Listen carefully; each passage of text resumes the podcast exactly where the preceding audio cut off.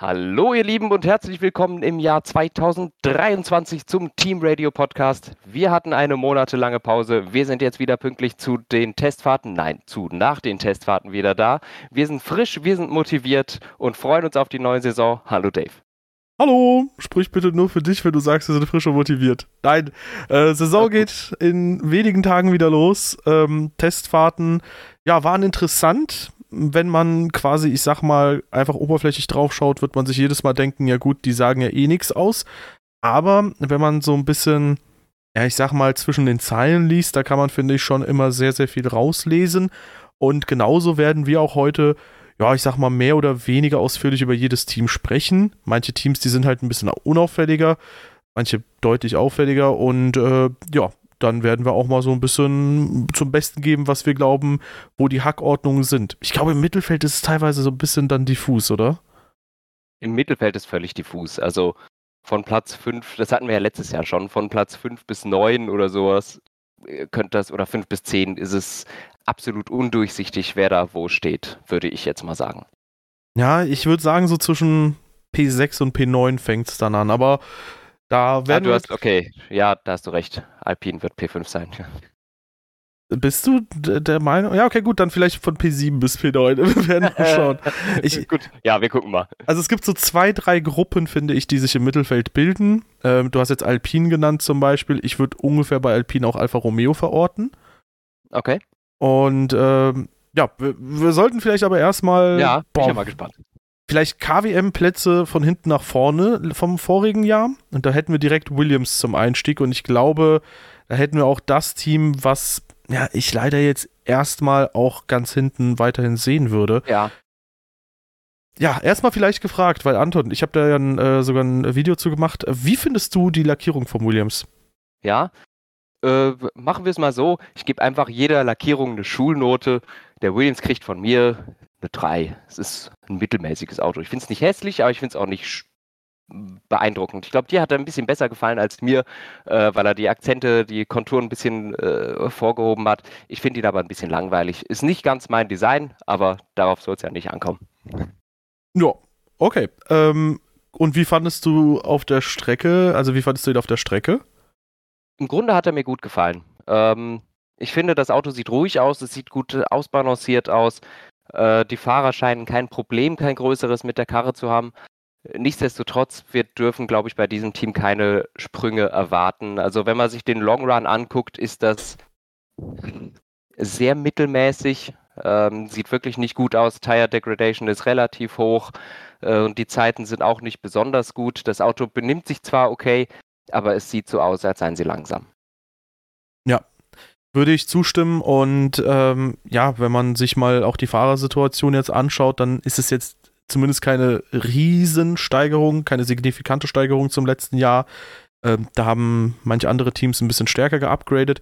Ähm, Williams ja, hat da jetzt Logan Sargent und das ist auf jeden Fall positiv hervorzuheben. Das ist ein Fahrer aus den eigenen Reihen, das ist ein eigener äh, Nachwuchspilot, den man sich jetzt an Bord geholt hat. Der erste US-Pilot seit Alexander Rossi, Genau. Wenn mich nicht alles täuscht, ja. Ähm, Korrekt. Und ja, da muss man mal gespannt sein. Alex Albon hat es ja letzte Season auch schon mit dem Williams geschafft, immer wieder mal ins Mittelfeld vorzudringen, wenn ja, ja. man das Fenster erwischt hat. Vielleicht ist dieses Fenster jetzt etwas größer geworden, das wäre zu hoffen. Und vielleicht kommen sie dann weiter ins Mittelfeld rein oder häufiger ins Mittelfeld rein, dass sie da auch mehr punkten können. Aber wenn man mal ganz realistisch drauf schaut, ich meine, klar, sie haben jetzt enorm viele Kapazitäten gehabt, was so Windkanalzeit und Co. angeht, aber man sieht eigentlich, dass, ähm, dass das jetzt nicht ein, also es ist jetzt nicht wie so Strafgewichte, dass es automatisch eine Auswirkung auf die Performance hat. Äh, da werden wir später bei den Top-Teams auch nochmal dazu kommen. Ähm, äh, und du musst ja das trotzdem irgendwie effizient nutzen, deine ja. Ressourcen. Und äh, wenn du halt in einem Jahr acht Punkte holst in einer Saison und jetzt im Prinzip das ja, viereinhalbfache, fünffache davon holen müsstest, damit du irgendwie ein oder zwei Teams einholst, das ist schon eine große Aufgabe für Williams dann. Ja, auf jeden Fall. Ähm, wie gesagt, ich würde bei Williams keine Wunder erwarten. Nichtsdestotrotz, ich halte mal mindestens diese acht Punkte oder mehr auch für absolut realistisch wieder zu erreichen. Äh, was ich so ein bisschen mitgenommen habe von den Testfahrten, ist, mein Gefühl sagt zumindest, das Mittelfeld dürfte enger beieinander gerutscht sein. Ob sie näher an die Spitze gekommen sind, äh, in general würde ich jetzt eher bezweifeln. Aber es sieht so aus, als sei das Mittelfeld noch enger. Also ich halte es für möglich, dass Williams nicht immer das Schlusslicht bildet, sondern dass da schon auch ein gewisser Umschwung ist. Ähm, und dass Williams auch ab und zu mal die Möglichkeit hat, wirklich aus eigener Kraft in meinem Q2 zu kommen. Aber ein, äh, ein genereller oder ein äh, normaler Punktekandidat wird es eher nicht sein. Ja, wobei das meiner Meinung nach keine große Steigerung zu letztem Jahr wäre, weil wenn man da Latifi ausklammert, dann war Williams auch häufiger mal im Mittelfeld. Vertreten. Äh, eine Sache, die sich personell halt jetzt bei Williams verändert hat, Just Capito ist raus und äh, an seine Stelle kam jemand, also wir hatten einen riesen Teamchef-Roulette im Prinzip ähm, und an seine Stelle ist gefallen James Walls. Davor kein Teamchef gewesen, aber bei Mercedes tätig gewesen als Strategiechef ja. Und äh, das ist ja erstmal natürlich eine anderen, einen anderen, ein anderer Aufgabenbereich. Da kann man mal gespannt sein, wie der sich da anstellt. Aber ich würde sagen, so als Personal definitiv erstmal auch eine äh, Steigerung, ein Upgrade. Ja, also nicht zu sagen, dass äh, Jos Capito das schlecht gemacht hätte oder so, aber man muss auch sagen, James Vowles kommt als Strategiechef von einem äh, wahnsinnig erfolgreichen, perfekt durchstrukturierten Team und kann viel, viel Erfahrung jetzt zu Williams mitbringen. Und ich glaube, das ist einfach viel wert. Also die Personalie James Vowles ist allgemein viel wert, ohne, ja. ich wollte es ja. nur sagen, ohne die zwei zu vergleichen. Ja. Jo. Wo sich der Teamchef nicht geändert hat, ist ähm, bei Alpha Tauri, falls du zu Williams nichts mehr zu sagen hast. Wer ist denn, ja, habe ich nicht, wer ist denn da der Teamchef? Äh, weiterhin äh, Franz Toast. Wer ist denn das? du bist nicht Hamilton. Uh. Ähm, aber fast. Aber fast, richtig. Okay, ähm, ja, jedes Jahr aufs Neue der gleiche Witz, gut. Ähm, ja, Alpha Tauri, wie haben sie dir gefallen? Ähm, also jetzt mal rein optisch, finde äh, das, da wollte ich eigentlich einsteigen damit, deswegen, sorry, da war ich schon gepolt. Ähm, ich mag den Alpha Tauri super gerne von der Lackierung her. Ja, ich auch. Ich mochte den letztjährigen gar nicht und ich mag den jetzt richtig gerne. Oh. Er kriegt eine 2 Plus von mir. Okay. ich mag es muss ja immer noch Luft nach oben da sein. Ich mag dein Schulnotensystem sehr gerne. ähm, bei Alpha Tauri gibt es aktuell auch Diskussionen, bevor wir da vielleicht zu den Testergebnissen kommen. Ähm, dass Red Bull eventuell das Team nach Großbritannien holt oder dass sie das Team eventuell verkaufen, weil das Management ja. wohl sagt, jo, also ich meine, wir wissen ja, Dietrich Matteschitz ist letztes Jahr verstorben und seitdem gibt es da quasi eine neue Führungsebene und die haben sich jetzt das ausgerechnet, dass sich Alpha Tauri nicht so sehr lohnt, wie man es sich gerne wünschen würde. Und ähm, ja, insofern könnte man darüber vielleicht so irgendwann Andretti oder sonst wen dort an deren Stelle sehen. Ja, finde ich interessant. Ich muss aber auch sagen, es ist viel Talk, es ist viel Gerüchte, viel Gerede. Ich, ich kann dazu keine fundierte Aussage irgendwie treffen, wie das da weitergeht. Ähm, ja, du sowieso nicht. Ich finde es interessant, ja. So, Spaß beiseite. Also, Alpha Tauri war so eines der Teams, das ein bisschen unscheinbar wirkte bei den Testfahrten, finde ich. Und ja. in Summe muss ich sagen, haben die jetzt nicht so den riesenbleibenden Eindruck hinterlassen. Ich ja, was, was erstaunlich ist, weil sie die meisten Runden gefahren sind, trotzdem hat man sie nie gesehen. Ja, äh, das Ding ist, ich glaube, ein Problem macht sich bei Alpha Tauri gerade so ein bisschen bemerkbar. Die Frage ist halt, wie gut ist Yuki Tsunoda? Der hatte 2021 mal zwischendurch den ein oder anderen Durchbruch in seiner mhm. Debütsaison. 22 war der wieder super unauffällig und die Frage ist halt jetzt, kann er das Team carryen als der jetzt tatsächlich erfahrenere Formel-1-Pilot der beiden, weil Nick de Vries ist letztes Jahr ein Rennen gefahren, ist natürlich in etlichen Testprogrammen von Mercedes, Aston Martin und Co. auch noch mit dabei gewesen, auch Williams ähm, ist er ja dann am Ende gefahren, aber Nick de Vries ist halt jemand, der einen Grand Prix auf dem Tacho hat und ähm, der jetzt erstmal lernen muss, der sich erstmal mit allem zurechtfinden muss.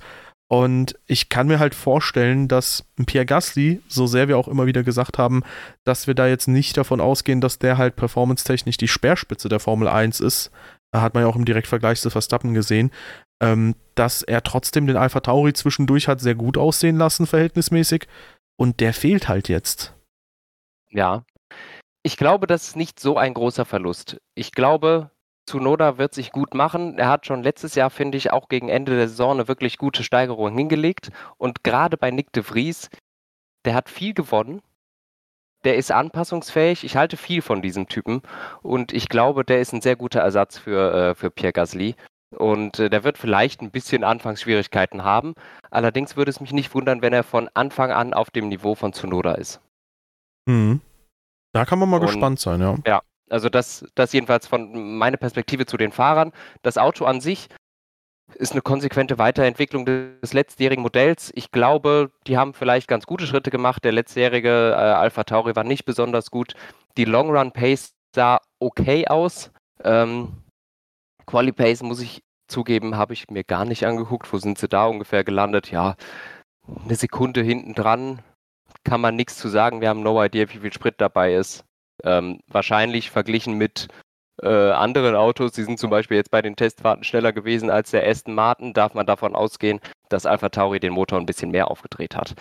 Ähm, nichtsdestotrotz, wo würden wir sie einsortieren? Ich glaube, viel hat sich nicht getan. Mhm. Hinteres Mittelfeld, vielleicht Platz 8 im Moment, würde ich denken. Ich würde sie halt in der Gruppe sehen zwischen P7 und P9 aktuell.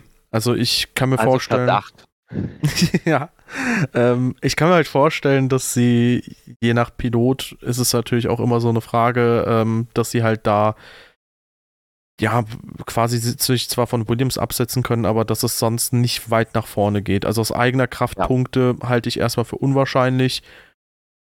Ja, und da muss man einfach mal schauen. Ja. Ja. Ähm, was glaubst du, wer das Teamduell am Ende für sich entscheidet? Klang fast schon Nick de Vries äh, so für mich durch. Ja. Ja, würde ich auf jeden Fall auch mitgehen, dass ich glaube, also gut, das ist ja ein großes Fragezeichen, aber ähm, bin mal gespannt. Ja, und das, das sage ich als jemand, der, der äh, in Vergangenheit eher viel von Tsunoda gehalten hat, aber er hat sich in der Formel 1 bisher nicht so entwickelt, wie ich es erwartet oder erhofft habe. Ich halte immer noch viel von Tsunoda, aber ich glaube, De Vries ist ein Fahrer, der in diesen ganzen Nachwuchsserien ein bisschen unter die Räder geraten oder unters Radar geraten ist und deshalb jetzt mit ein bisschen Verspätung dahin kommt, wo er eigentlich hingehört. Ja, der war ja auch immer in der Diskussion und da hat man sich ja auch immer Bei überlegt. McLaren oder so, ne? Ich habe ihn oft in Verbindung mit Williams gehört, so dass der halt okay. bei Williams nochmal irgendwie einen Platz bekommen soll und so und der wurde ja auch immer hoch gehandelt. Ja.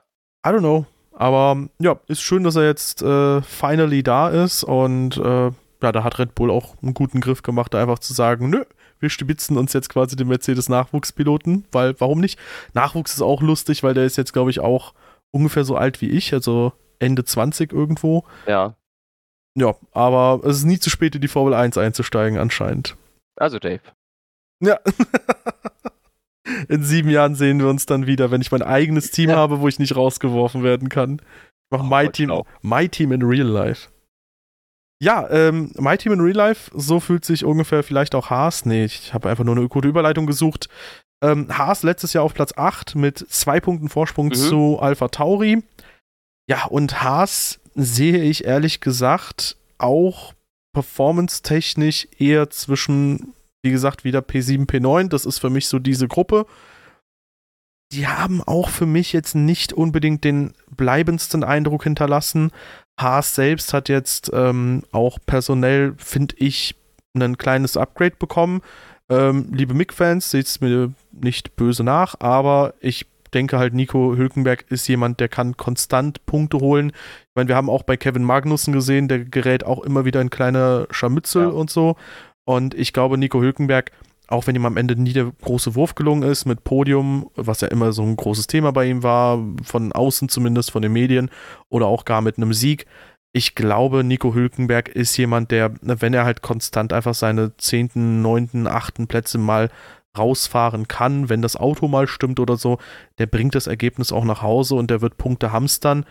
Ich sehe bei Haas jetzt allerdings nicht so dieses Potenzial noch viel weiter vorne zu sein. Sie haben letztes Jahr in der Mitte der Saison hoch gehabt, am Anfang der Saison hoch gehabt, aber sonst ging es eher nur ein bisschen bergab und ich habe nicht das Gefühl, dass sie diese Saison auf einem krassen Hoch beginnen werden. Okay. Ähm, erstmal optisch kriegt das Auto von mir eine 4, der gefällt mir nicht.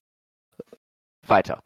Ähm, ich finde ihn okay. Aber unauffällig ja, trotzdem. Ey, ist, Graue ey, Maus. Gefällt mir nicht. Es ist, nee, finde ich nicht schön. Äh, weiter geht's. Hülkenberg, meines Erachtens, sorry, auch ein Upgrade. Äh, der ist konstant, der liefert die Leistung ab. Das ist kein Top-Fahrer. Aber es ist ein Fahrer, der mindestens auf dem Niveau von Magnussen ist. Er wird Punkte holen und Punkte holen und Punkte holen, immer mal wieder einen neunten Platz, einen achten Platz, einen zehnten Platz und sowas holen. Das ist fürs Team wichtig, das ist fürs Team gut, das wird funktionieren. Ähm, ich denke bei Haas, wie jedes Jahr, wenn ich mir das Auto angucke, das ist eine Weiterentwicklung des letztjährigen Autos, es ist relativ ähnlich. Äh, sie bleiben weiterhin beim Ferrari-Konzept, bei den Sidepods mit den hohen Sidepods, die nach hinten geschwungen sind. Das haben sie ein bisschen extremer gemacht noch als letztes Jahr. Sie haben auch die Seitenflanken ein bisschen verstärkt. Der Unterboden ist ein bisschen ausgefeilter und auch die, die Inlets der Sidepods gehen noch stärker in Richtung Ferrari. Ähm, also es ist alles so genauso, wie man es erwartet. Deshalb gehe ich jetzt einfach wieder davon aus, sie werden das, die Saison auf einem höheren Niveau beginnen, als sie sie abschließen werden, wie wir es letztes Jahr schon gesagt haben, wie es auch gekommen ist. Und ich denke, das wird dieses Jahr wieder so sein. Ähm, und deshalb, ja, mal gucken. Sie werden aber eben die Saison nicht so starten wie letztes, äh, letztes Jahr deshalb denke ich eher, ja, sie kommen vielleicht so Platz 6 raus, können halt immer mal wieder ein paar Punkte holen. Aber ähm, diese Punkte holen sie eben, wenn die Top 5 irgendwie Fehler drin haben. Denn ansonsten sehe ich da eigentlich andere Kandidaten. Also siehst du Haas äh, quasi aktuell zumindest in der Hackordnung so auf P6 etwa? Ja, ich würde sagen, das sind, wenn, wenn alle ins Ziel kommen, sind das die ersten, die keine Punkte kriegen. ja, das ähm, das finde ich interessant. Da sind wir erstmals ein bisschen auseinander. Finde ich cool. Ja, also warten wir mal ab. Haas hat jetzt tatsächlich auch ein, zwei Kleinigkeiten gemacht, die ich sehr lustig und interessant fand. Äh, die haben äh, einen kleineren Kommandostand und die wollen den sogar noch weiter verkleinern und wollen den in Zukunft auch nicht über Luftfracht, sondern über Seefracht transportieren. Den Kommandostand zu verkleinern hat anscheinend schon 250.000 Euro Frachtkosten gespart oder mhm. Und sie wollen halt nochmal ungefähr 250.000 sparen, indem sie das halt über Seefracht machen.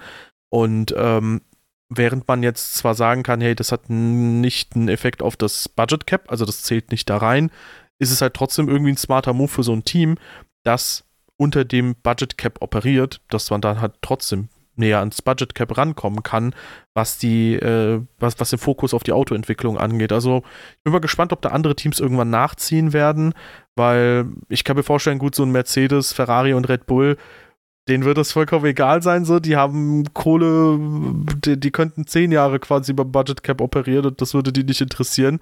Red Bull hat ja schon mit einem Jahr vorgelegt. Und ähm, ich kann mir aber trotzdem vorstellen, so ein Williams oder so wird sich das vielleicht angucken und sich denken, hm, halbe Million mehr fürs Auto investieren, halbe Million weniger in den Kommandostand, klingt gut. Ja. Ja. Ja. Aston Martin. Ja. Ich überlasse dir den Vortritt. Äh, Fernando wollte ich dich schon nennen. Anton. Auch nett. Ähnlich guter Fahrer bin ich ja, ne, würde ich jetzt mal behaupten. Ne? du bist ja auch in den Fachkreisen, wirst du auch Anton so genannt. Äh, genau, ja, das sagen viele zu mir. Optisch kriegt er von mir eine 2. Das Auto sah letztes Jahr schon ganz gut aus. Das ist äh, vom Design her, von der Lackierung her gleich geblieben und es sieht immer noch ganz gut aus. Äh, ich sehe nichts falsch dran. Es ist auch nichts, wo ich sage, boah, sieht das geil aus. Ne? Es ist einfach ein stimmiges, gut aussehendes Auto, fertig. Deshalb kriegt es von mir eine 2. Glatt. Mhm. Ähm, ich würde sagen, das Auto, über das am meisten geredet wurde, es ist wahrscheinlich auch das Interessanteste jetzt erstmal für diesen Podcast, weil es meines Erachtens das ist, das mit Abstand die meisten Veränderungen hatte zum letztjährigen Fahrzeug. Und ich würde jetzt zumindest mal sagen, ich weiß nicht, ob du mir zustimmst, wahrscheinlich das Auto auch, das den größten Sprung gemacht hat, zumindest im Vergleich zum Saisonbeginn letzten Jahres. Also Saisonbeginn, ja, ja. absolut. Äh, da waren sie ja mit äh, Williams da und so die letzten. mit Williams und McLaren waren sie ja komplett letzte Kraft. Das war letzte Saison ein ganz weirder Start, ne? Und dann ging es plötzlich komplett nach vorne für das eine oder andere Mercedes-Kundenteam. Ähm, nee, aber ähm, ich würde zustimmen. Ich sage auch mal so, man kann es auch schlecht anders sehen, weil auch die gesamte Konkurrenz spricht davon, ja. dass Ferrari einen, äh, dass äh, Aston Martin, sorry, dass Aston Martin einen Riesenschritt nach vorne gemacht hat. Ja, also es, es sieht mir auch wirklich danach aus. Das Auto ist, ich würde sagen, wirklich sehr viel interessanter als letztes Jahr. Es gibt viele Kleinigkeiten, viele Änderungen und sie haben jetzt vor allem auch durch diese ganzen Regelungen, sie waren ja relativ weit hinten letztes Jahr, dass sie jetzt äh, erstmal auch für die, für die nächsten paar Monate viel Windkanalzeit haben und die nutzen können. Und obwohl das Auto schon einen großen Schritt gemacht hat, können die weiterhin ziemlich viel entwickeln im Windkanal. Das ist auf jeden Fall ein Vorteil für dieses Team. Und es sieht nach einem relativ durchdachten Konzept aus. Die Sidepods sind wahnsinnig aggressiv. Ähm, sie haben quasi dieses Konzept von äh, Red Bull und Ferrari verbunden. Ich glaube, die ersten, die das gemacht haben, waren letztes Jahr Alpine. Da hat man das schon gesehen, dass äh, dieses äh, steil nach hinten abfallende mit den Seitenplanken von Alpine umgesetzt wurde, was so ein bisschen Red Bull und Ferrari vereint. Und das wurde jetzt ans absolute Extrem geführt von Aston Martin. Du guckst von oben auf das Auto und die Sidepods verschwinden wirklich in einem Loch und gehen so steil runter. Wie die da keinen äh, Strömungsabriss hinkriegen, ist mir ein Rätsel und auch wieder die ganzen Teile untergebracht werden sollen. Aber das scheint zu funktionieren. Das Auto sieht stabil aus. Ähm, der Reifenabrieb ist gering. Die Long Run Pace sieht gut aus. Ich glaube, einen richtigen Quali Run haben wir von Alonso nie gesehen. Ähm, die Stimmung im Team ist gut. Und das ist ein ziemlich gutes Konzept. Auch diese, diese hohen, äh, ich sag mal, hohen Schultern, äh, sind nicht ganz so extrem wie bei Mercedes, aber auch dieses Konzept ist da. Man kann natürlich sagen, könnte teilweise auch einfach der Mercedes-Motor sein, der da hoch sitzt. Ist zum Teil auch so, aber zum Teil auch einfach nicht. Also so groß ist der Motor einfach nicht. Und ähm, man kann so ein bisschen da erkennen, er hat viele, viele Teile, die andere Autos auch haben, nur ein bisschen schwächer auch in dieser Form. Zum Beispiel gerade diese Schultern. Bei Mercedes sieht man, das ist das, das, ist das Ferrari Sidepod-Konzept. Von dem, äh, von dem, vom Halo ausgehen, so ein bisschen eine Wanne, bis es wieder hochgeht. Das könnte rein, reiner Luftwiderstandsverringerung ähm, sein. Sieht man beim Aston Martin genauso in der schwächeren Version als beim Mercedes. Vielleicht in der Variante die bessere, weil der Mercedes sieht jetzt nicht so wahnsinnig gut aus. Auf jeden Fall, das Auto ist interessant und auf jeden Fall ein One to Watch. Ja. Also für mich ist ähm, das auf jeden Fall auch super, super spannend gewesen zu sehen, dass Aston Martin ja erstmals seit Jahren jetzt tatsächlich die Schritte auch gemacht hat, die sie immer wieder auch versprochen haben, weil sie haben ja immer wieder gesagt, die Windkanalergebnisse sehen gut aus, wenn alles unseren Vorstellungen entsprechend läuft, dann passt das. Und jetzt hat man halt erstmals wirklich handfest ähm, ein Auto, was auch sehr gut zu funktionieren scheint. Die Frage ist halt natürlich wie immer, ich meine, Bahrain ist eine sehr spezielle Strecke. Ist das etwas, was sich jetzt nur auf Bahrain auswirken wird? Oder wird sich das äh, für die ganze Saison so quasi weiterentwickeln? Das ist eh etwas, was man für jedes Team äh, quasi hinterfragen muss. Und darüber hinaus kann ich mir aber auch vorstellen, ja, sie haben halt diese Ressourcen äh, und wenn weiterhin der Windkanal so gute Ergebnisse ausspuckt und wenn sie da so gute Arbeit damit leisten, dann können sie auf jeden Fall auch diese Performance halten. Ich denke mal, dass wir jetzt hier quasi schon das Best of the Rest Team haben. Ich glaube, für die ganze Saison bewertet ist das natürlich schon ein bisschen in die Glaskugel geschaut, aber ich halte das trotzdem für nicht allzu unwahrscheinlich, wenn sie die Performance die nächsten zwei, drei Rennen bestätigen. Weil, wie du auch schon gesagt hast, sie sind halt, gerade wenn man sich auch mal das direkte Konkurrenzumfeld betrachtet, so, ähm, ich meine, wir hatten mehr Windkanalzeit, Haas, Alpha Tauri und Williams. Also bei Haas haben wir ja gesehen, letztes Jahr ging es ein bisschen nach hinten, obwohl die die mit Abstand meiste Zeit hatten eigentlich. Ähm, Williams ist weiter weg, Alpha Tauri ist auch äh, wahrscheinlich hinter Aston Martin spürbar. Ja, und ähm, die, die weniger Zeit haben, ähm, das sind quasi die, mit denen sie halt erstmal konkurrieren werden. Beziehungsweise im ersten Rennen kann ich mir sogar vorstellen, Wobei Mercedes wird da noch das ein oder andere kleine Upgrade bringen, also vor allem neuen Heckflügel zum Beispiel, die sind ja High Downforce bis jetzt gefahren.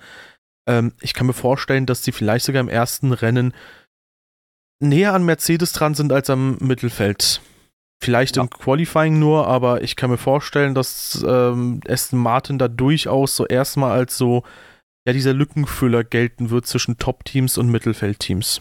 Ja, also ich denke schon, dass die Mercedes gefährlich werden können. An guten Tagen auch Ferrari, aber das dann eher strategisch bedingt, würde ich sagen.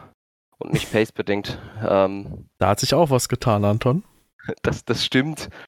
Aber ich, ich zweifle daran, dass die falschen Entscheidungen bei Ferrari an einer Person liegen. Deshalb glaube ich, das ist vielleicht ein Schritt in die richtige Richtung, aber das ist nicht des Rätsels Lösung. Ähm, ja, das Auto sieht sehr gut aus. Es kann, ich denke, ab und zu mal vielleicht auf, um ein Podium kämpfen. Dennoch müssen wir die Erwartungen mal dämpfen. Ich habe jetzt viel gelesen, äh, die sind so schnell wie Ferrari. Die, äh, also an Tag 1 waren sie vierte Kraft. An Tag 2 waren sie so schnell wie Mercedes. Nach Tag 3 waren sie plötzlich schneller als Ferrari.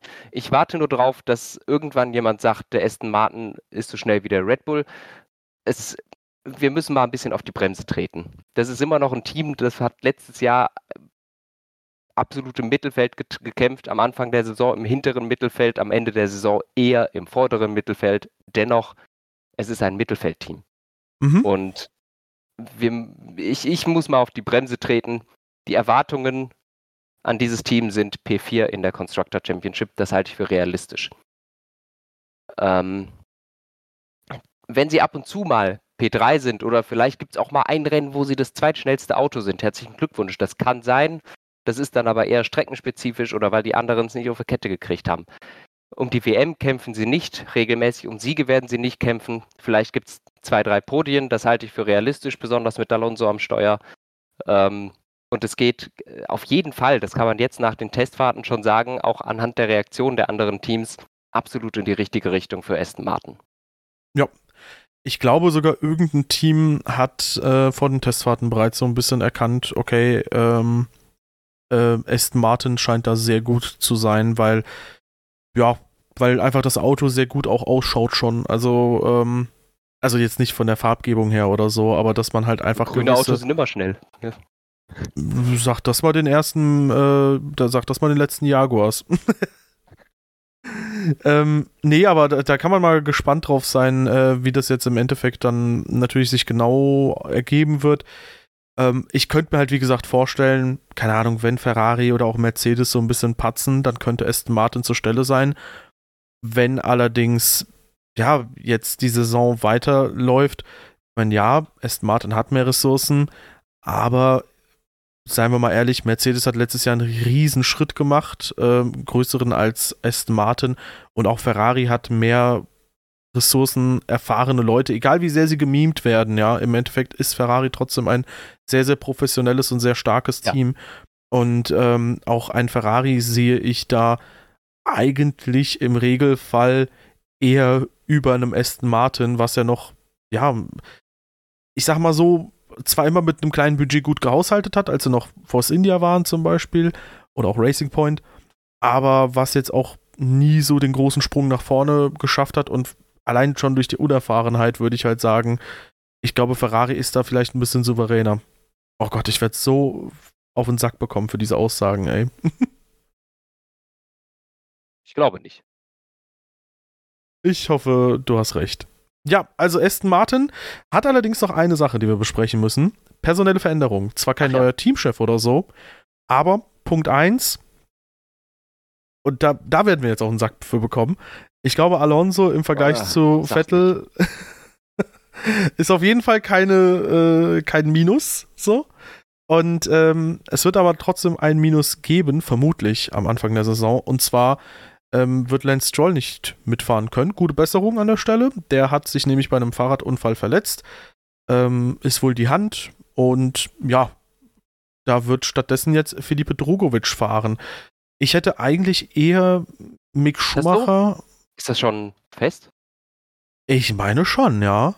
Ach so, also ich, ich gehe stark davon aus, dass das der Fall sein wird, aber ich dachte, das sei nur, falls er nicht könnte. Ach, ja, also, scheiß drauf. Ich, wir gehen mal beide davon aus, weil es sieht nicht so aus, wenn, wenn man ein gebrochenes Handgelenk hat, dann fährst du nicht eine Woche später ein Formel-1-Rennen. Ich sehe hier gerade, dass Aston Martin bestätigt hat, äh, dass Drurovic fährt und äh, somit ist zum okay, Beispiel okay. auch ein Comeback von Sebastian Vettel ausgeschlossen.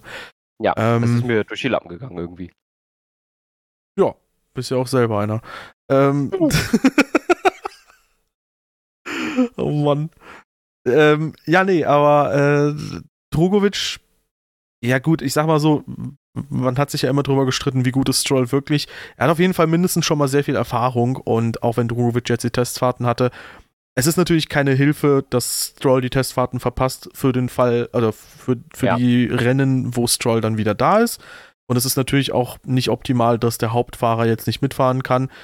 Mal gucken. Also insgesamt, äh, ja, ist das vielleicht so eine kleine Schwäche, wodurch Aston Martin nur ein Podium holen wird, statt zwei Podien. Genau. ist ein bisschen Ironie dabei. Ähm, ja, gehen wir zu Alfa Romeo. Wie findest du den denn rein optisch, Anton? Ja, ich glaube, da kommen wir uns am meisten auseinander. Ich finde die gar nicht so schick. Ich finde, der sieht in Ordnung aus. Ja, 2 minus, 3 plus, sowas würde ich geben. Hm. Haut mich nicht vom Hocker. Okay. Ich weiß nicht warum. Also die allermeisten Leute finden ihn sehr schön. Das ist mir bewusst. Ich weiß nicht, warum ich, warum er mich nicht so umhaut. Keine Ahnung. Ich, es ist äh, rein subjektive Sache. Ich finde ihn einfach nicht so geil. Okay. Ja. Genau. Und wie fandest Ansonsten, du ihn auf der Strecke? Genau. Ja, auch nicht so geil. Oh, okay. ähm, Wahrscheinlich kommt daher auch, warum, warum, warum ich Hasen sowas noch äh, davor habe. Ich, er hat mir nicht so gut gefallen. Ähm, er sah zwar relativ stabil aus und äh, das Konzept scheint auch halbwegs zu funktionieren, aber ich sehe überhaupt keinen Sprung zu letztem Jahr. Und ähm, er war mir letztes Jahr schon ein bisschen zu inconsistent. Die haben nochmal irgendwie, ich glaube in Mexiko war es, hatten sie nochmal Glück und ein paar Punkte gesammelt. Aber auch die Long Run Pace hat mich jetzt nicht umgehauen, muss ich sagen. Ähm, die war äh, ja besser als die von ähm, Alpha Tauri, aber auch nur sehr minimal. Also Alpha Tauri, Alpha Romeo würde ich sagen, sind sehr nah beieinander. Ähm, eher mit Vorteil zu Alfa Romeo. Hat mich nicht ganz umgehauen, muss ich sagen. Und äh, auch jetzt am letzten Tag, Bottas mit einer guten Zeit, ich gehe davon aus, dass es ein echter Glory Run gewesen, wie er im Buche steht. Weiß ich nicht. Joe Guan Yu war am zweiten Tag ja auch schon sehr, sehr schnell und ich weiß nicht, ob Bottas da rangekommen ist oder nicht, aber. Ja. Ja, ähm, ich bin mal gespannt. Also, die größte Unterscheidung, glaube ich, bei unseren zwei Rankings ist aktuell, dass du derzeit Haas da siehst, wo ich Alfa Romeo sehe, nämlich ein bisschen vor Platz 7 bis 9.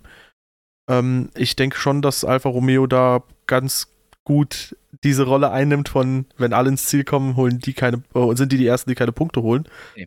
Ähm, bin ich mal gespannt. Also im Endeffekt fand ich, sah das schon recht ordentlich aus und äh, bin mal gespannt, wie dann das jetzt in Bahrain aussieht. War ja auch, letzt, war ja auch letztes Jahr in Bahrain eigentlich, glaube ich, äh, ganz gut, wie Alfa Romeo aufgetreten ist. Nicht so gut wie Haas.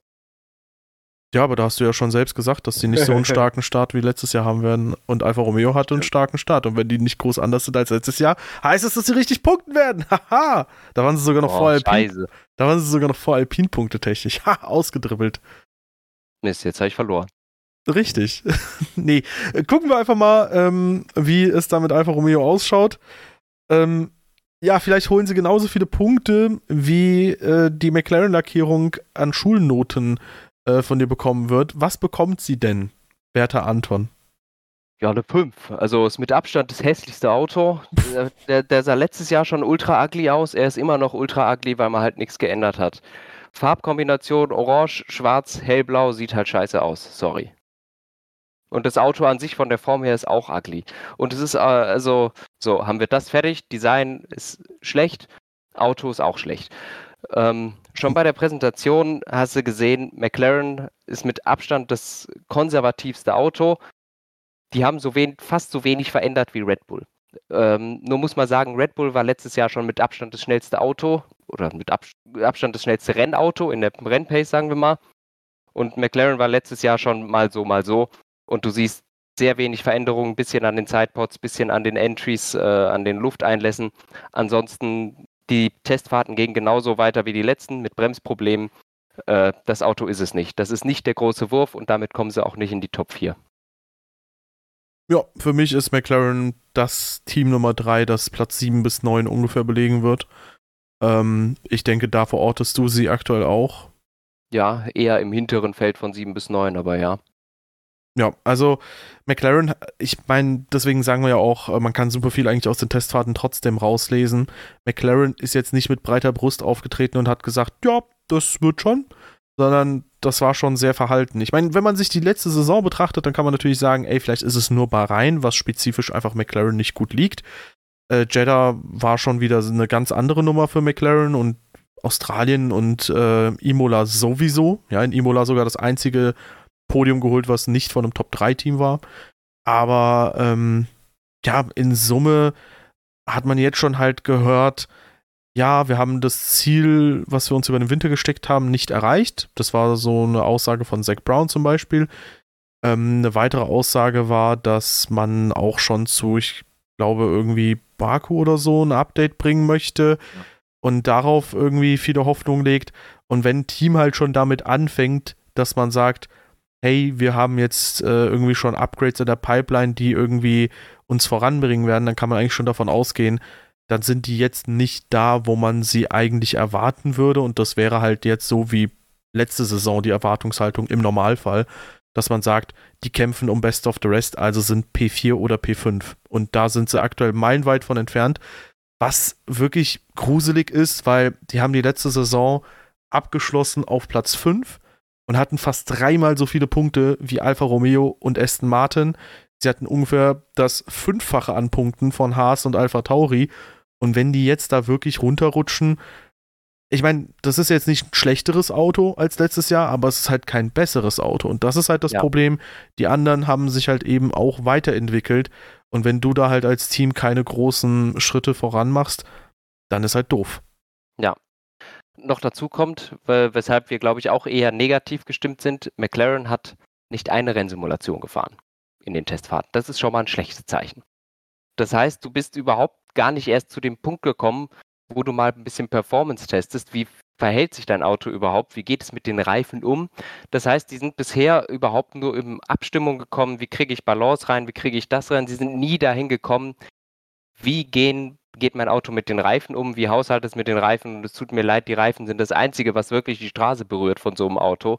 Das ist ziemlich essentiell. Nö, und, der Unterboden äh, auch. Ah, das stimmt, okay. Sehr oft ähm, sogar bei manchen Teams. Aber äh, das, das ist einfach schon mal ein Rückschritt, wenn du das nicht gemacht hast. Okay, ich glaube, Alpine hat auch keine richtige Rennsimulation gemacht. Ich habe jetzt gerade nochmal nachgeguckt. Die haben einzelne gemacht, also immer mal wieder Stints, aber keine komplett zusammenhängende. Nichtsdestotrotz, glaube ich, sehen wir beide Alpine gar nicht so negativ. Äh, die haben sowieso nicht auf Performance geguckt und ähm, finde ich nicht so schlimm, sehen auch in general einfach besser aus als der McLaren. Ja, also bei McLaren, das sieht im Moment nicht so gut aus. Allerdings, letztes Jahr hatten wir das gleiche. Letztes Jahr ist McLaren als schlechtestes Auto aus den Testfahrten rausgegangen. Sie waren auch im ersten Rennen das schlechteste Auto, im zweiten Rennen haben sie schon ein bisschen überholt, äh, erholt und haben dann ziemlich viel aufholen können und schon in Australien richtig Punkte holen können. Also McLaren kann aus sowas was machen. Nichtsdestotrotz, alle anderen haben sich weiterentwickelt und ich glaube, alle Autos haben mehr Neuerungen als der McLaren. Mhm. Ja, das Ding ist halt, ähm, ja, klar, sie haben sich gesteigert, aber letztes Jahr haben sie auch noch nicht davon gesprochen, dass irgendwie, ich meine, gut, da war auch nicht klar, wer wo sein wird, aber da haben sie auch nicht davon gesprochen, ähm, dass sie hinter den Erwartungen sind, dass sie hinter ihren Zielen sind, dass sie noch irgendwie Rückstand aufzuholen haben. Da war halt Barcelona erst, da lief es gut und dann hat Bahrain ja. komplett die Erwartungshaltung pulverisiert und dann ging es wieder relativ zügig voran. Aber hier wissen sie ja im Prinzip schon, was sie als Referenz haben. Sie ja. sehen die Konkurrenz. Sie wissen auch, wo sie in Bahrain stehen. Und ich würde halt sagen, Sie sind vielleicht sogar gemessen an ihren Bahrain-Erwartungen hinterher. Und ja, ja, in Summe ist das halt irgendwie meh. Insgesamt hat man jetzt auch ähm, eine andere Personalie mit äh, Oscar Piastri. Ähm, ja, ob der eine Steigerung zu Ricardo sein wird, wir werden es sehen. Und äh, also im Zweifel gehen wir mal davon aus, weil Ricardo war wirklich schwach im McLaren. Mhm. Aber ähm, ich sag mal so, es hilft jetzt McLaren auch nicht unbedingt. Ich meine, du hast das Thema Rennsimulation angesprochen, dass sie dann nur 312 Runden insgesamt gefahren sind. Die ja, haben ja. ja. mit 40 Runden Rückstand zu Alpine die wenigsten Runden und wenn man dann nochmal zu Aston Martin geht, die quasi auf Platz 8 sind auf dieser Tabelle, dann sind sie 75 Runden hinterher. Ja, und das ist quasi schon ein Viertel von dem fast, was McLaren dieses, äh, diesen Winter jetzt gefahren ist. Oder, ja gut, Winter. Ähm, es ist auf jeden Fall sehr, sehr schwierig. Wir prognostizieren ja im Prinzip auch nur, wie es jetzt in Bahrain laufen wird. Für die weiteren Rennen kann man ja, ja nichts sagen. Aber ich würde halt trotzdem sagen, wenn du sagst, hey, nach ein paar Rennen kommt ein Update, das könnte unsere Probleme beheben.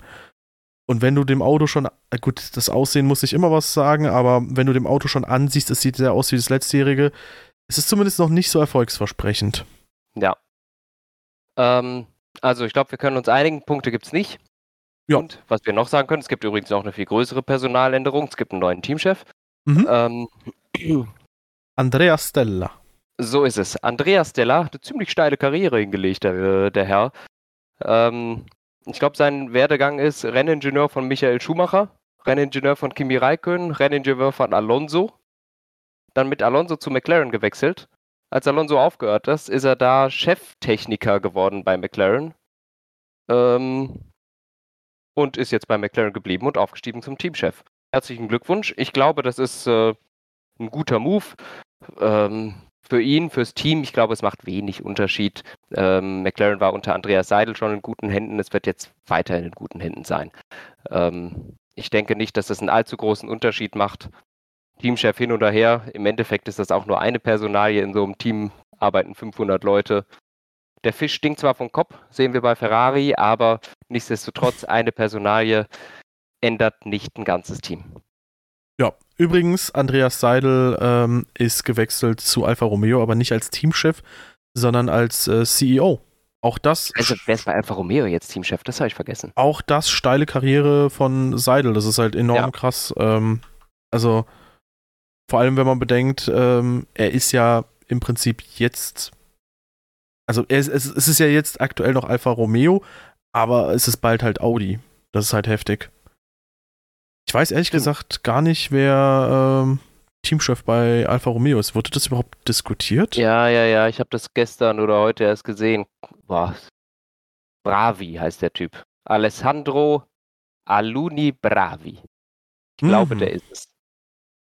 Ja, dann schauen wir mal, wie der sich so schlägt. Ist für mich jetzt ein recht neuer Name gerade, ja, ehrlich gesagt. Ich habe den, davor, hab den davor auch noch nie gehört.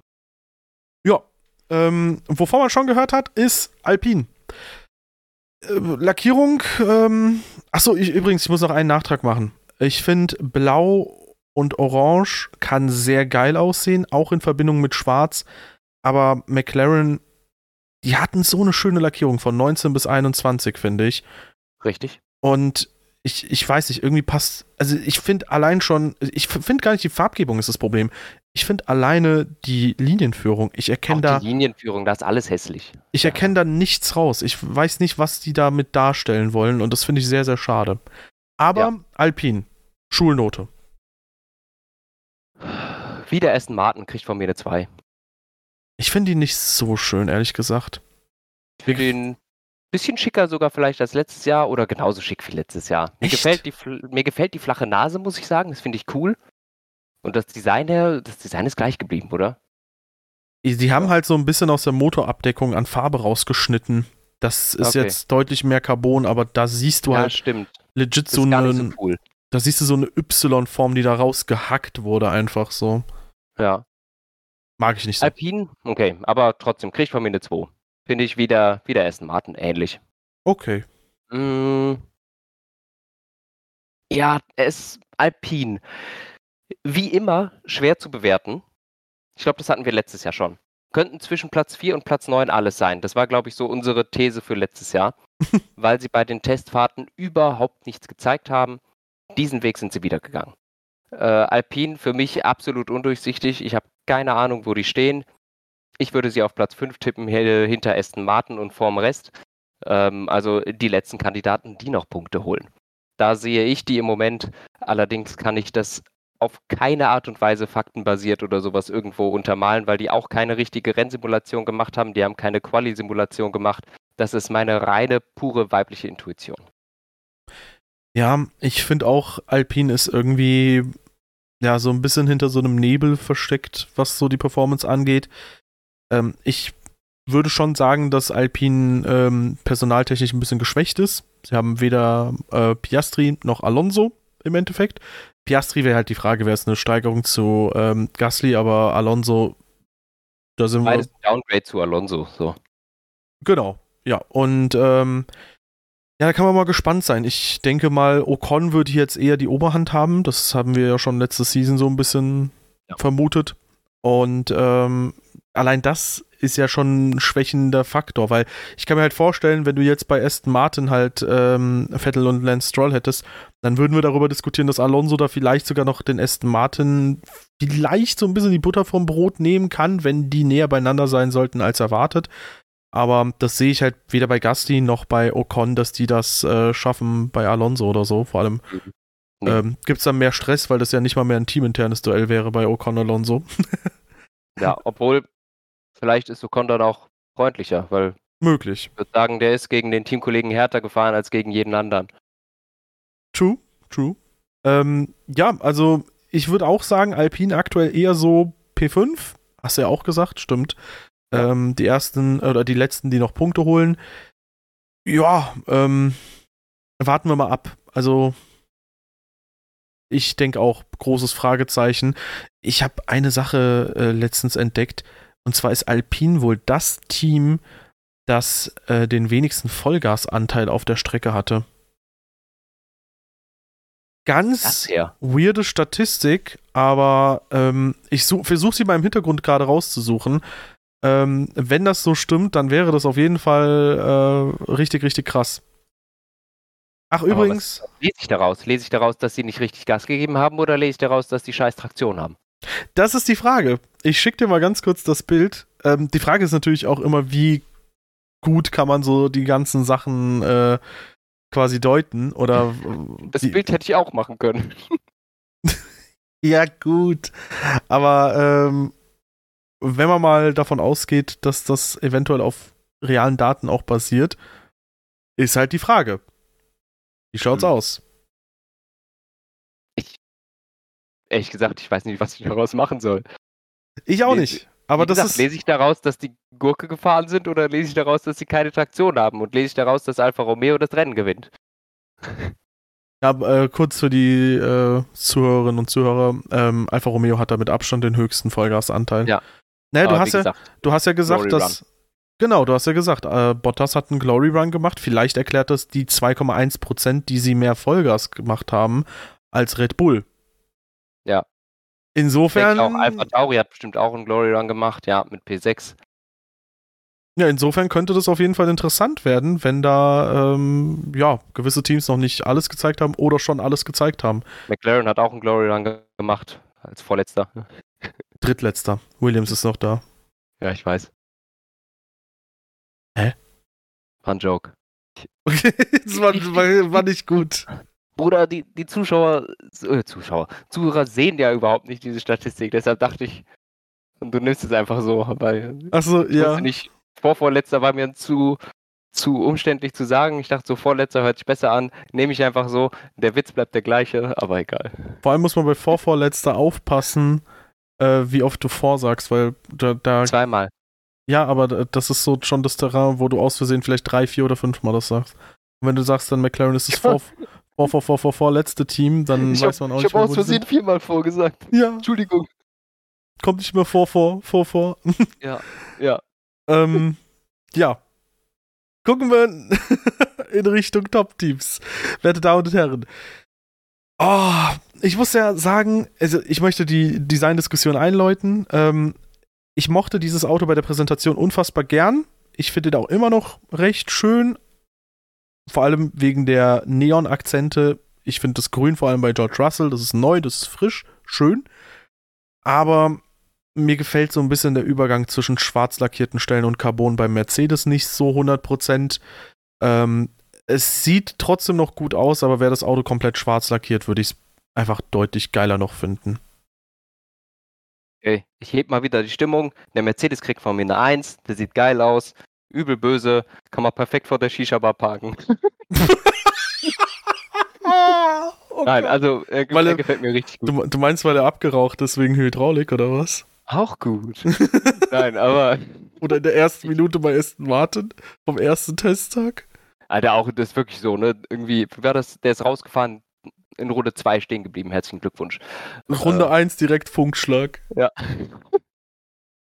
Ja, also Mercedes gefällt mir richtig gut. Ich finde, der sieht geil aus. Mir gefällt, die, Sidepods sehen jetzt nicht mehr aus wie so hingeschlappert wie letztes Jahr, sondern jetzt sind sie ein bisschen, bisschen strukturierter geworden. Immer noch relativ schmal, nicht mehr so schmal wie letztes Jahr. Ein bisschen breiter ist es geworden. Diese hohen Schultern mit den, äh, mit dem Ferrari-Konzept oben in den Schultern drin, was ich total cool finde. Ich finde, das sieht total baba aus. Also mir gefällt der wahnsinnig gut und es stört mich auch nicht, dass da das Carbon und das Schwarz nicht so ganz harmoniert.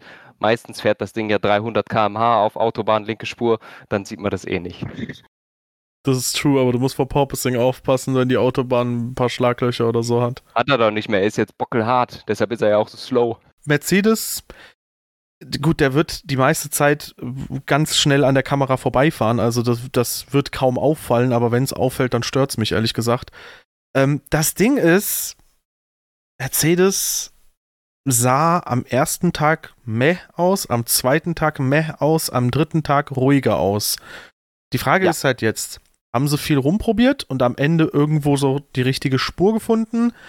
Was ist Sache? Weil am zweiten Tag haben sie äh, einmal Hydraulikprobleme bei Russell gehabt und sie haben auch ähm, Sudden Loss of Downforce äh, vorne gehabt. Also sie hatten vorne plötzlich keinen Abtrieb mehr. Was auch wild ist und was ähm, nicht für ein, ja, ich sag mal, lesbareres Fahrzeug spricht als äh, im letzten Jahr.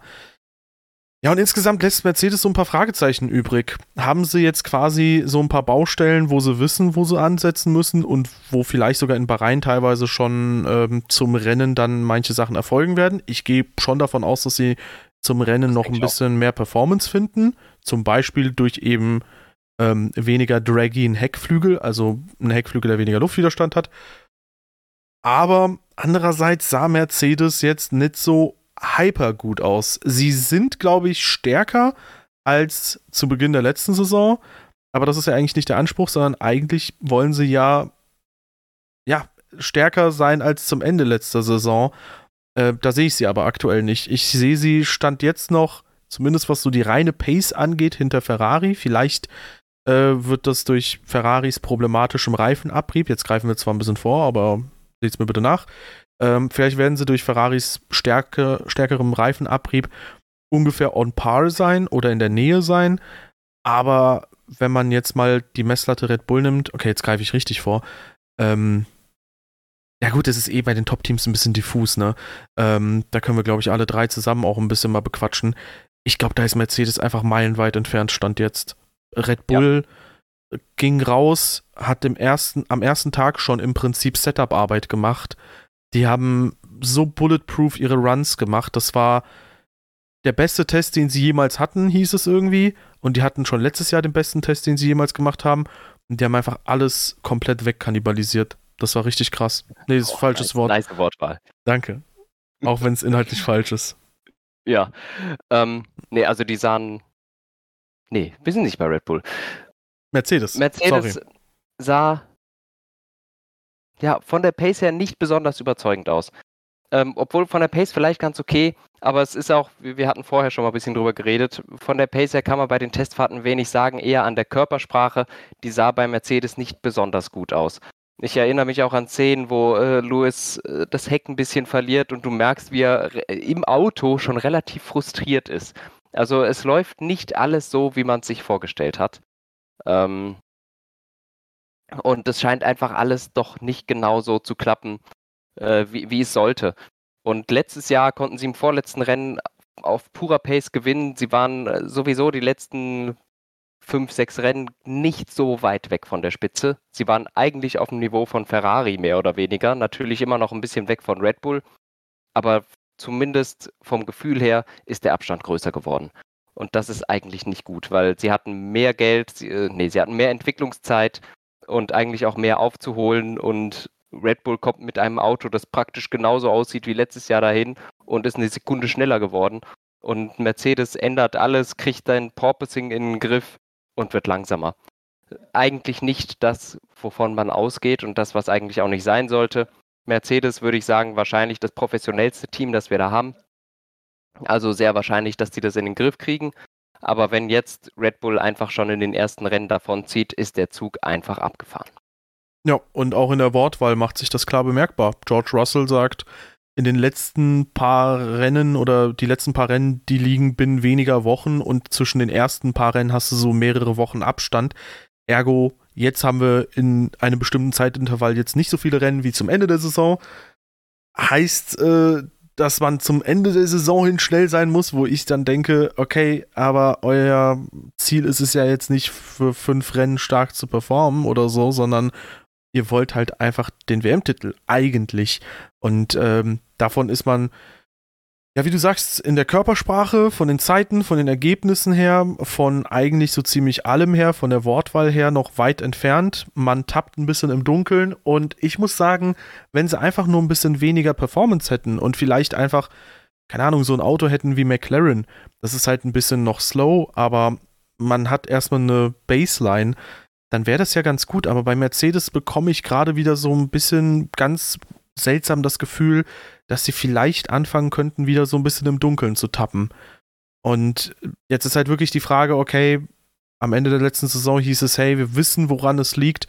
Wurden sie jetzt einfach über den Winter nicht fertig? Oder ist halt jetzt quasi jeder Lösungsansatz dran und man ist immer noch quasi ein bisschen ratlos, weil dass man jetzt so ein bisschen bedröppelte Minen bei Mercedes hat, spricht eigentlich eher dafür, dass das, was man sich erhofft hat, nicht so gezündet hat.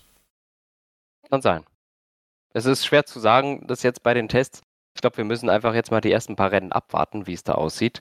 Aber besonders rosig sieht es nicht aus. Nichtsdestotrotz, das drittschnellste Auto werden sie haben. Aber vielleicht müssen sie ab und zu mal mit, äh, mit Aston Martin kämpfen. Ja, ja. Aber das ist natürlich auch trotzdem ein, äh, ja, eine sehr starke Leistung, wenn man im Prinzip bei einem Team davon spricht, dass sie komplett schlecht sind oder schlecht performen, äh, wenn sie trotzdem auf P3 sind. Also irgendwo hat Mercedes dann trotzdem eine starke Performance und ähm, das darf man auch bei Ferrari zum Beispiel nicht vergessen, ja, die als Gurkentruppe abgestempelt werden. Ähm, trotzdem schaffen sie es ja irgendwie in die Top 3 zu kommen. Ja. Wahrscheinlich. Ja, apropos Ferrari. Gefällt mir gut. Sieht schön aus. Hat schwarze Akzente. Ferrari-Schriftzug auf dem Heckflügel. Gefällt mir gut. Weiß nicht, 1 minus, 2 plus, so die Gegend. Gefällt mir. Die schick. Okay. Ja. Ich nicht fand. So schick wie der Mercedes, aber das geht halt auch nicht. Ich fand, by the way, die Ferrari-Präsentation unfassbar gut. Ich habe sie nicht gesehen, to be honest. Also im Prinzip hat es ja bei jedem Team so, hey, wir quatschen eine halbe Stunde irgendwie über Sachen, die keinen Menschen auf diesem Planeten interessieren, lassen fünf Minuten die Fahrer reden und dann zeigen wir quasi das letzte Auto wie letzt, äh, dasselbe Auto wie letztes Jahr. Und äh, bei Ferrari hattest du jetzt quasi ähm, ja eine ganze Show aufgebaut. Da hattest du einen Moderator, du hattest Live-Publikum, ähm, die Fahrer haben kurz was gesagt und dann sind sie quasi das Auto auch erstmals Probe gefahren in Fiorano und das hast du halt live in der Präsentation mitgesehen. Und wenn du halt so eine lange Zeit mal kein Formel 1 Auto mehr auf der Strecke gesehen hast, war das schon enorm geil. Und das war alles in einem Livestream und es war richtig, richtig cool. Und ich muss sagen, sehr, sehr geiler Einstieg, was das angeht, direkt Sympathiepunkte gesammelt. Ähm, ja, und die haben auch einen neuen Teamchef, nämlich Ehrenbruder Frederik Vasseur. Ja. Ja, gucken wir mal, was sich da dann tut. Äh, neuen Strategiechef haben sie auch. Ist vielleicht noch wichtiger. Ähm, Ja, ja, also ein bisschen Personalrotation ist da. War vielleicht jetzt auch einfach mal nötig. Ähm, Im Endeffekt ein riesiges Team. zwei Personen, die sich ändern, ändert einfach nicht die Welt. Aber tatsächlich hat Frederic Vasseur da jetzt auch schon so ein bisschen äh, gesagt, dass er die Arbeitsbereiche aufteilen wird. Das, was an der Strecke passiert, ist eher unter der Leitung von Laurent Meckis, heißt er, glaube ich. Mhm. Und er selbst kümmert sich dann eher quasi um die Management-Ebene, auch was zum Beispiel die Fahrerbeziehungen und so weiter und so fort angeht und so. Ähm, also, es wirkt so, als hätte Frederic Vasseur einen gewissen Plan, wie er das Ganze angeht. Ob es aufgeht, werden wir sehen.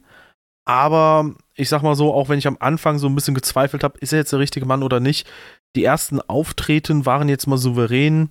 Ähm, und ich sag mal so, in der Außenwirkung ich weiß nicht, da gibt es einem so ein bisschen Ruhe. Und man hat das Gefühl, okay, Frederik Vasseur, äh, keine Ahnung, der stapelt jetzt weder allzu hoch, noch setzt er allzu tief an oder so, sondern das ist halt eine geerdete Betrachtung der Dinge so. Ja.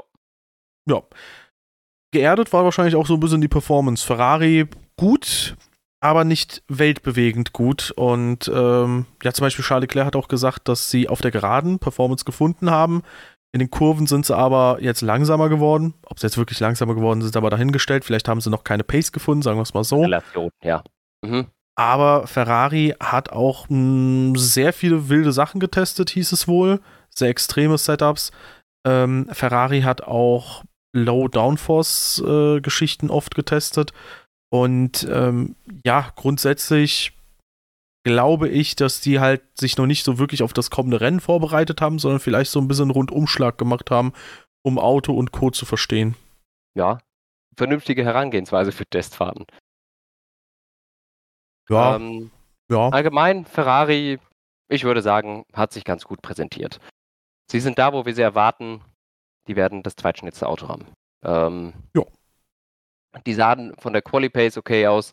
Die Rennpace war ungefähr auf dem Niveau von Aston Martin, wo man aber einfach davon ausgehen muss, dass Aston Martin mehr gepusht hat als Ferrari. Und wenn man sich genauer anguckt, generell war zwar die vom Aston Martin sogar nochmal ein bisschen besser, aber die Zeiten im Schnitt bei Ferrari sehen besser aus. Die hatten ein paar mehr Ausreißer, die halt vielleicht irgendwelche Gründe haben konnten.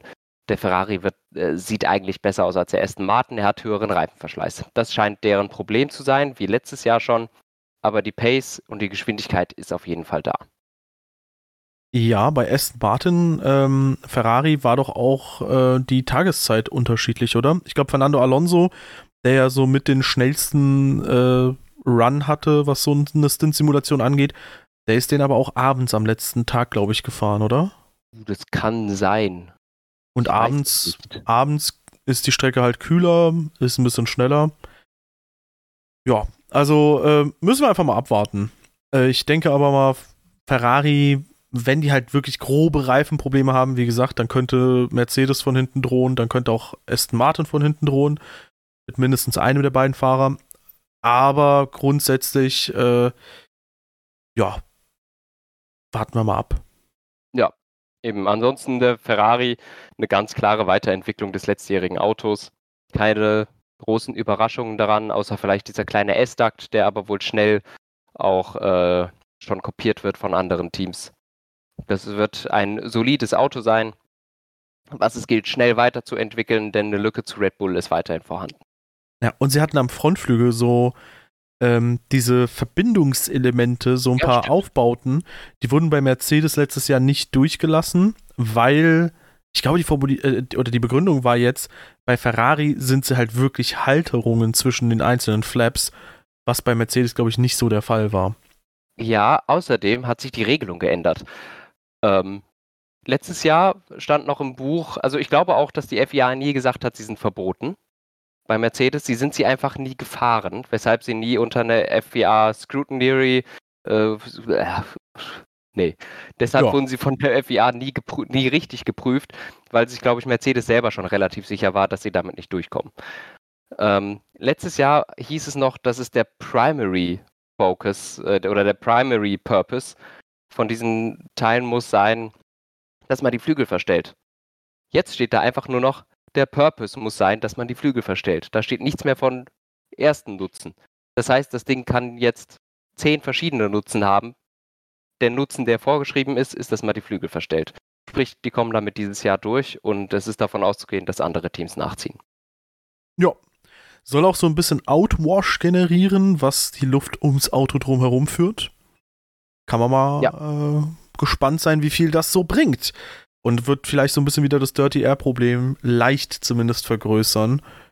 Ähm, weil das, glaube ich, ja auch letztes, äh, das, das, war ja auch Teil des Problems, oder? Oder bin äh, ich da ja. gerade auf dem Holzfach? Ja. Nee, das äh, gehört ja immer dazu. Das Outwash ist ein Teil des Problems. Ja.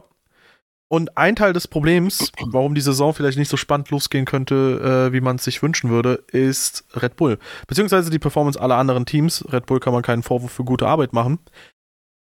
Perez hat sich jetzt, äh, finde ich, nicht so sehr vom äh, Rest, also ich sag mal von Ferrari und Co., ähm, also nicht so deutlich distanzieren können. Aber insbesondere bei Verstappen sah das krass aus. Das Auto sieht aus wie letztes Jahr, das hattest du vorhin mal kurz erwähnt. Aber es ist auch einfach krass. Also der Red Bull von Anfang bis Ende läuft er gut. Habe jetzt mehrfach die Aussage gelesen, dass er so tief liegt hinten wie ähm, kein anderes Auto. Also dass sie so tief fahren grundsätzlich wie ja, kein anderes Auto. Vor, das siehst du vor allem im Vergleich mit Mercedes. Mercedes muss hinten relativ hoch fahren und der Red Bull ist hinten, der, der klebt quasi auf dem Boden. Das ist wirklich beeindruckend. Ja, also das scheint dann auch so ein bisschen Thema Aufhängung äh, zu sein. Ähm, wo ja Red Bull letztes Jahr schon und auch dieses Jahr dann ein anderes äh, System fährt. Die fahren ja vorne Pull, hinten Pushrod. Ja. Mercedes zum Beispiel fährt es andersrum, so wie man es auch jahrelang gemacht hat. Ist halt die Frage, ob das so vielleicht einen grundlegenden Unterschied macht, aber grundsätzlich hat Red Bull jetzt nicht unbedingt bei dem ganzen Bodywork, ich meine, man könnte es auf die Seitenkästen oder sonst was schieben, aber sie haben da halt einfach eine gute Arbeit geleistet, ja. ähm, in wahrscheinlich jeder Hinsicht, so auch die Aufhängung und Co., auch die Mechanik dahinter, scheint halt alles zu funktionieren. Ja. Ja, also das Auto sieht einfach richtig stark aus, vor allem in den Händen von Verstappen. Es war schon relativ gruselig, Sobald er losgefahren ist, hat er erstmal dafür gesorgt, dass sein Name ganz oben steht, egal was für eine Zeit ist. Und dann hat er angefangen, 150 Runden am Stück zu fahren. So, und das schnell und ohne Probleme und also es, es sieht sehr bestimmt aus. Ja, und ich denke eigentlich, dass, äh, ja, ich, ich will jetzt noch nicht zu viel Schwarzmalerei für die Saison betreiben, aber ich habe das Gefühl, Red Bull wird diese Saison schon sehr stark den Ton angeben. Vielleicht Zwischenzeitlich noch stärker als letztes Jahr. So sieht es im Moment aus. Aber lassen wir uns mal überraschen. Letztes Jahr sah Ferrari extrem stark aus und die haben extrem stark nachgelassen. Natürlich ist das bei Red Bull nicht zu erwarten, aber wir wissen es nicht. Ja, Red Bull holt, wenn es doof läuft, einfach das letztjährige Auto wieder raus. Alles gut. Das stimmt. Dann sind sie immer noch in den Top 3. Ähm, was sagst du denn zu der Lackierung? Ach, stimmt, ganz vergessen. Ja, ist eine 2. Also, das haben die jetzt, boah, wie lange schon nicht geändert? Ich glaube, seit 2016 haben die das gleiche Design, aber es sieht halt auch cool aus. Also, ja. why not? Ja, ich finde auch immer diesen Anspruch zu sagen, ey, mach doch mal dringend eine neue Lackierung, irgendwie komisch, weil ich mir denke, du hast halt als Unternehmen so deine Corporate Identity, heißt das. Die Sache, ne? Es sieht halt immer gleich aus, es sieht immer gut aus. Ja, du hast halt quasi so deinen Ton, du hast deine, deine Optik und du willst halt auch wiedererkannt werden. Und den Red Bull erkennt man definitiv wieder. Und auch wenn es ja. jetzt, seien wir mal ehrlich, wenn es jetzt eine neue Lackierung wäre, nach zwei, drei Jahren würde man eh danach schreien, dass man eine neue Lackierung möchte. Und jetzt mal ganz, ganz blöder Vergleich. Äh, die McLaren quasi der gesamten 80er Jahre, vor allem Ende der 80er, Anfang der 90er, die gehen alle als Klassiker durch, obwohl die alle dieselbe Marlboro-Lackierung ja. haben. Also, ja. Da wird auch mit zweierlei Maß gemessen. Ja. Nee, McLaren hatte sowieso lange Zeit auch immer relativ ikonische Lackierungen. Auch das ganze Silberne mit dem rot, mit dem einen roten Akzent vorne dran war typisch äh, Ron Dennis-Style. Jahrelang durchgezogen. Sah immer gut aus eigentlich. Ron Dennis oder? Natürlich. Okay. Ey, also fand, fand ich auch immer cool, ne? Was, was sie so Anfang der 2000er, das hat sich ja gezogen auch bis 2013. Ja, bis sie dann irgendwann komplett silber geworden sind. Dann 2015 kam es Anfang der Saison auch wieder zurück. Wieder mit dem äh, silbernen Chromauto, mit dem roten Akzent. Fand ich auch cool. Dann wurde das Auto schwarz. Dann wurde es orange. Dann wurde es orange mit blau. Dann haben sie irgendwie den Faden verloren. Ja, zwischendurch sahen die Autos dann echt gut aus und dann wieder halt nicht. Ja, nichtsdestotrotz ein McLaren in Chrom sah am coolsten aus. Also, finde ich. Chrom, roter Akzent, ist gut. Ja. Ähm, eine Sache sollte vielleicht nochmal ganz kurz angesprochen sein ähm, für vorhin, weil ich hatte ja mal die Fahrerfrage für Aston Martin äh, thematisiert. Es ist cool, dass sie jemanden aus den eigenen Reihen nehmen, weil Drogovic ist ja auch Aston Martin-Fahrer, ist auch F2-Meister, also der verdient sich absolut das Rennen Ja. äh, zu fahren. Ich hätte halt ehrlich gesagt, wie gesagt, mit Mick Schumacher gerechnet, weil der hat Erfahrung mit diesen Autos, also mit den aktuellen Reglements. Und ähm, ja, der wird ja auch von Mercedes quasi ja jetzt geshared für andere Teams, dass die auch Zugriff auf den haben. Und ich hätte halt gedacht, dass Aston Martin, insbesondere jetzt, wo sie die Chance haben, wo sie sagen können, hey, wir haben mal ein Auto, das performt richtig gut, dass sie dann vielleicht Mick Schumacher sagen, ey, bring das Auto bitte heile zurück. Und dass sie dann sagen, lassen wir mal quasi den Fahrer fahren, der somit die höchsten Erwartungen für Punkte mit nach Hause bringen kann. I don't Ja. know. Naja, ich finde es fair. Mit Drogovic als F2-Meister kriegt er, hat er eine Chance verdient. Ja. Also finde ich absolut okay. Ja, ich glaube trotzdem, Mick Schumacher könnte halt den einen oder anderen Punkt mehr holen, aber never mind. Jetzt haben sie Drogovic. Gucken wir mal. Ja. ja also, ähm, ich denke, die Season ist gesetzt oder die, die ersten Zeichen sind gesetzt für eine interessante Season. Vielleicht noch nicht an der Spitze, aber jetzt halt ist es halt wirklich Daumendrücken für Ferrari und für Mercedes, dass sie den Rückstand zu Red Bull, der ziemlich offensichtlich sein dürfte, aufholen. Ferrari sollte bitte einen Reifenabrieb in den Griff bekommen. Mercedes, was auch immer bei denen falsch läuft.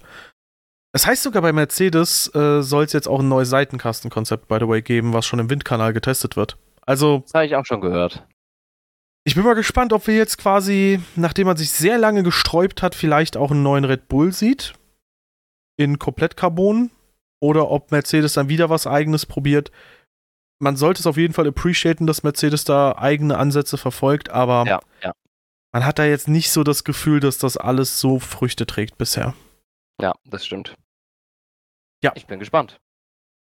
Werte Damen und Herren, ähm, hoffentlich hat Ihnen die erste Episode mit Ihrem wunderschönen Team Radio Podcast gut gefallen. Wenn dem so ist. noch was. Ach so, Anton. Die spannendste Frage von allen. Wer wird Weltmeister? Alonso. Apropos, was haben wir letztes Jahr eigentlich gesagt? Ich meine, ich habe Hamilton gesagt. No chance hast du Hamilton gesagt. Du hast garantiert Verstappen gesagt. Hm, Ich bin mir ziemlich sicher, dass ich Hamilton gesagt habe. Ja? check Ja, das jetzt noch raus. ja, das Ding ist, ich habe halt mir überlegt, hey, Mercedes, wenn das Snow Sidepod Konzept funktioniert, geil und ja, vielleicht haben sie Probleme, aber spätestens zum fünften, sechsten Rennen bringen sie gro bringen sie quasi breite Sidepods und dann performen die richtig gut. Sie haben weder Sidepods gebracht, noch so wirklich richtig gut performt ab Rennen 5 oder 6. Also, ähm, ja, I don't know. Ähm, ich tippe Verstappen. Eindeutig. Okay. Ja. Ja, Verstappen äh, tippe ich auch. Und Konstrukteursmeister, jetzt wird's spannend.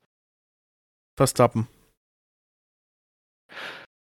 Ich nehme das zur Kenntnis. Ich weiß auch, wie du es meinst. Äh, ich sage Red Bull und offensichtlich du auch. Ja. Äh, wollen wir es vielleicht spannender machen? Meinst du, wird? Ja, richtig. Ich glaube, das ist spannender. Was glaubst du, wer wird in der Fahrermeisterschaft auf Platz 2 landen am Ende der Saison? Das ist jetzt wirklich. Also, da muss man jetzt wirklich überlegen, ne? Hm. Mir fallen halt direkt drei Namen ein, aber. Wirklich Piastri? Mir fallen auch drei Namen ein. Die sind alle drei von verschiedenen Teams. Ich, ey, das sehe ich genauso. Hast du den neongelben oder den neongrünen genommen? Gelben. Okay. Ja, dann haben wir die, glaube ich, die drei selben. Ja, wir haben die drei selten. Wir haben Perez, Leclerc und Hamilton. Oh, jetzt kommt's was. Sainz und Hamilton. Oh, Aber ich sage Perez. Oh, okay. Oh, warum, warum siehst du Sainz vor Leclerc? Hm. ich fand, Leclerc sah nicht besonders confident aus. Das Auto war ein bisschen stabiler auf dem Heck. Die Front sah nicht so gut aus. Ich glaube, Sainz ist dieses Jahr wieder dran. Mhm. Dennoch sage ich Perez. Ja, komm, bringen wir es in Schwung in die Bude. Komm, sag Hamilton. Ich sag Hamilton. Also. Ich, eigentlich, eigentlich hat alles in meinem Hirn gerade Leclerc geschrien, aber ähm, ich nehme Hamilton. Okay. Ja, ich weiß nicht. Ähm, ich habe Hamilton natürlich im Kopf. Nichtsdestotrotz, es hängt so viel davon ab, ob die dieses Auto in den Griff kriegen oder nicht. Ja. Und es tut mir leid, wenn es das drittschnellste Auto ist, dann kriegt auch Hamilton das nicht an, äh, an Perez und den Ferraris vorbei. Aber Perez ist doch lame. Nimm doch mal nicht die Red Bull jetzt, bitte. Sag doch wenigstens Science. Da haben wir wenigstens halbwegs ausgeglichene Chancen. Nee, ich sag, ich sag, ich sag Perez, weil ich. Okay, dann sage ich auch Jahren Perez davor. und jetzt tippen wir den dritten. Let's go. Nee, du hast Hamilton getippt. Nein, ich tippe jetzt auch Perez. Wir tippen jetzt den Okay. dritten. Sainz. Äh, Okay, Hamilton. So, Na also. es wird spannend, wer jetzt WM Dritter wird, Leute. Und was tippst Oh du in der. KWM auf Platz 2? Boah, Ferrari. ich tippe Mercedes. Okay, das Okay. wird jetzt spannend. Das wird jetzt richtig interessant dann. Alright. So. Ja, ich habe leider die Stelle nicht gefunden äh, bisher, wen, wen, wen du getippt hast. Ich bin mir sicher, ich hatte eine Hamilton. Ich glaube Alles nicht. gut. Du hattest doch 22 nicht Hamilton. Doch. Ich Du- bin also, halt mit der so Perspektive. bist du doch nicht. Das denkst du.